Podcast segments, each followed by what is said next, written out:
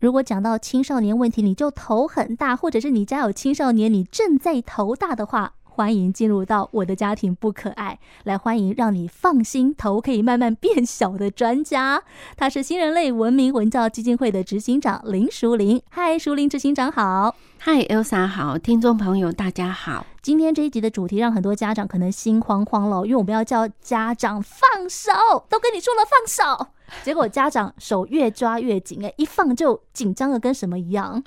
对，我在我自己实务的工作中，不管是教育辅导或者是咨商领域，就会发现家长大概是变成两极化，一个就是完全不知道他的孩子到底飞到哪里去的那种，牵、哦、绳都没有这样子，没有没有，他就是不知道他的孩子去到哪里了。啊哦哦另外一种的就是我们典型讲的，抓了怕怕会捏 死，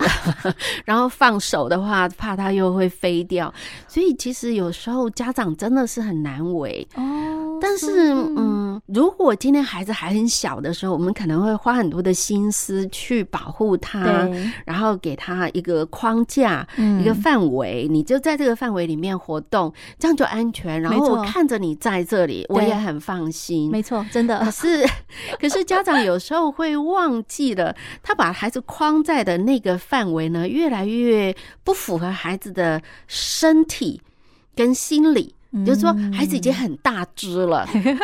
他给他的框呢，就有一点像那个婴儿的那个围栏，嗯，好，就只有这么小一点点，那孩子一定会抗拒，他一定会反弹，他会跟你说你管太多了。但是孩子，你就是不了解这个世界有多么的险恶跟危险啊，所以我才要把你这样子框起来。哇，你一生出来，我这样子每天你在那边夜哭啊，帮你换尿布，嗯、然后这样拉拔到大，我真的很害怕。你一出去，万一个不小心交到坏朋友啊，嗯，然后过马路有注意，可是人家没注意呀、啊，担心的可多了。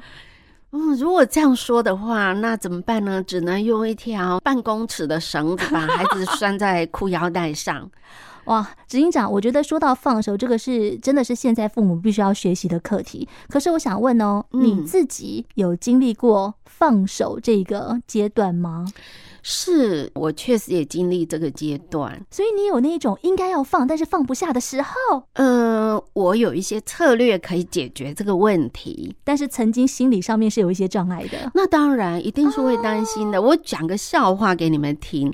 我打算呢，明年的农历年到度假休闲区去过年。嗯、那我女儿就问我说：“那妈妈，你打算怎么去？”我就是说开车去啊。那我女儿说：“这样太累了吧？”我就说：“不会，哥哥也可以开呀、啊。”然后我女儿就回我一句话说：“你睡得着吗？”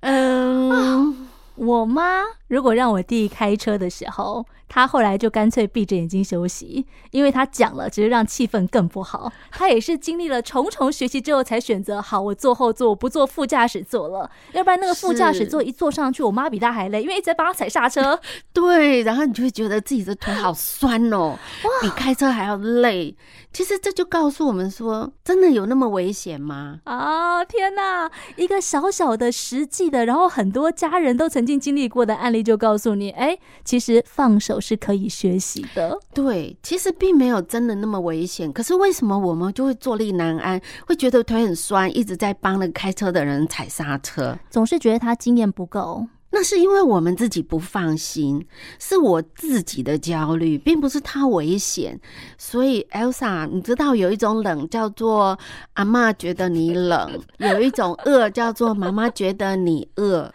这是真的，对，哇、嗯，wow, 好哦。那因为知道要放手，但是知道就很难做到嘛。所以执行长，赶快来分享一下，那个时候你怎么样放下心中的障碍，真正的执行，让小朋友放飞？嗯，我想我刚刚讲的有策略这件事情是真的。嗯嗯嗯。假如你现在真的要在某一件议题上开始让孩子面对他自己的生活挑战，或者他自己去解决问题，你不是突然就宣告说好，从此以后我就不管 了， 呃呃、不可以这样吧？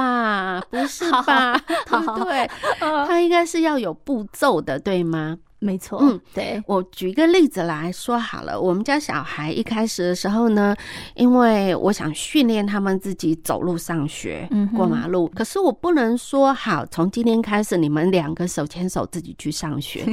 不是这样的，我必须要先带着他们走一遍，然后告诉他们，从我们家到你们学校，我们可以有好几条道路，嗯，怎？么走，嗯哼，那么我通常会选哪一条？我选这一条的原因是因为。第一个，它是比较多的小巷子，它没有那么多的大车，速度也没有那么快。但是呢，它有的危险就是它没有红绿灯。嗯，那所以我们要学着的是，要过马路的时候一定要稍微等一下，然后要左边看看，右边看看，看，嗯确定那个车子距离我还有一点距离，我足够跨过马路，那我们再来过去。嗯，那我们经过这一段带领他实际走一遍之后，我让哥哥牵着妹妹的手，他们走在前面，我走在后面。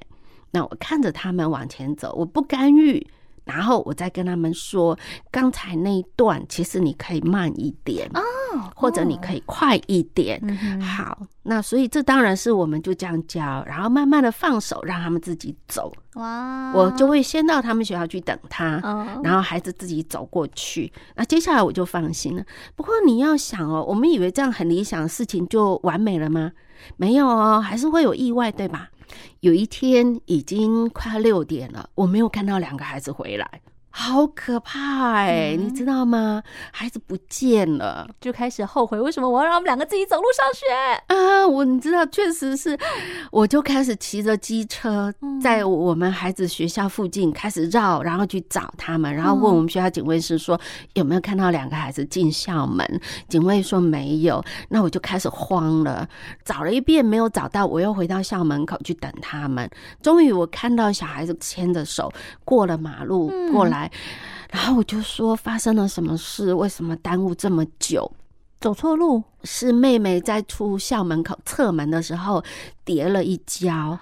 她就开始大哭，她不肯走了，哥哥又背不动她，就带她去校门对面的公园里面去玩，啊玩到她开心了，愿意走回家的时候才走。嗯那后来我们检讨讨论之后，我就说，那为什么你没有马上让我知道？她就说我不知道怎么让你知道。啊，我儿子告诉我这句话，那我就说，嗯，好，那妈妈会在你身上放一些零钱，嗯放一张电话卡，真的有问题你可以打电话给我，电话号码在这里。嗯嗯嗯，嗯那孩子就知道怎么去解决问题。没错，那从此以后就要放手了，对不对？ 又要再一次来了，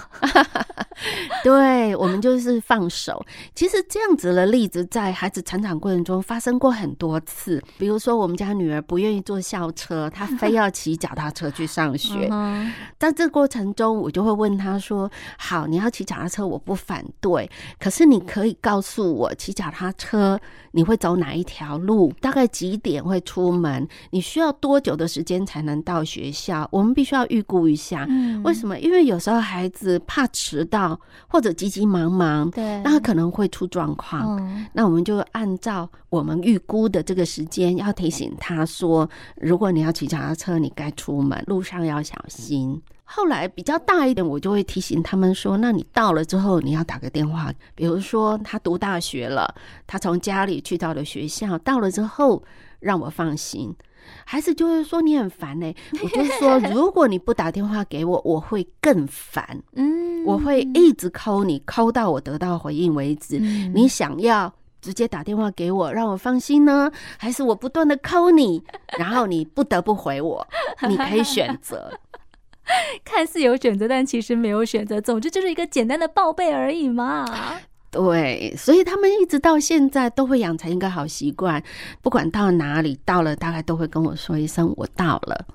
其实我也是哎、所以我刚刚在听执行长讲他小时候怎么样带他的儿女，我就想到我妈小时候怎么样带我跟我弟，我们两个也是我妈先带我们坐一次公车，”嗯。之后就让我跟我弟自己坐公车回家。我到现在都还记得我第一次坐公车的时候，手里面捏着那一张写了数字的纸条，嗯，多害怕！那个数字反复的看，就很怕我会不会，比方说 六看成九啊，或者是呃看错号码，或者坐错方向这样子。嗯，当然，现在想起来就是一次过了之后，就发现每一次都更加的就是顺利，然后也不担心。嗯那做过头怎么办呢？想办法往回做，做反怎么办呢？就是在那个当下，其实我觉得家长也会担心，就是怕小朋友在处理这个问题的过程当中有其他的意外。嗯可是每一次，当你在跨过这个难关、跨过这个问题的时候，其实你的小孩又再一次的成长了。哦对，嗯，所以放手并不是就直截了当的就断开了对。对，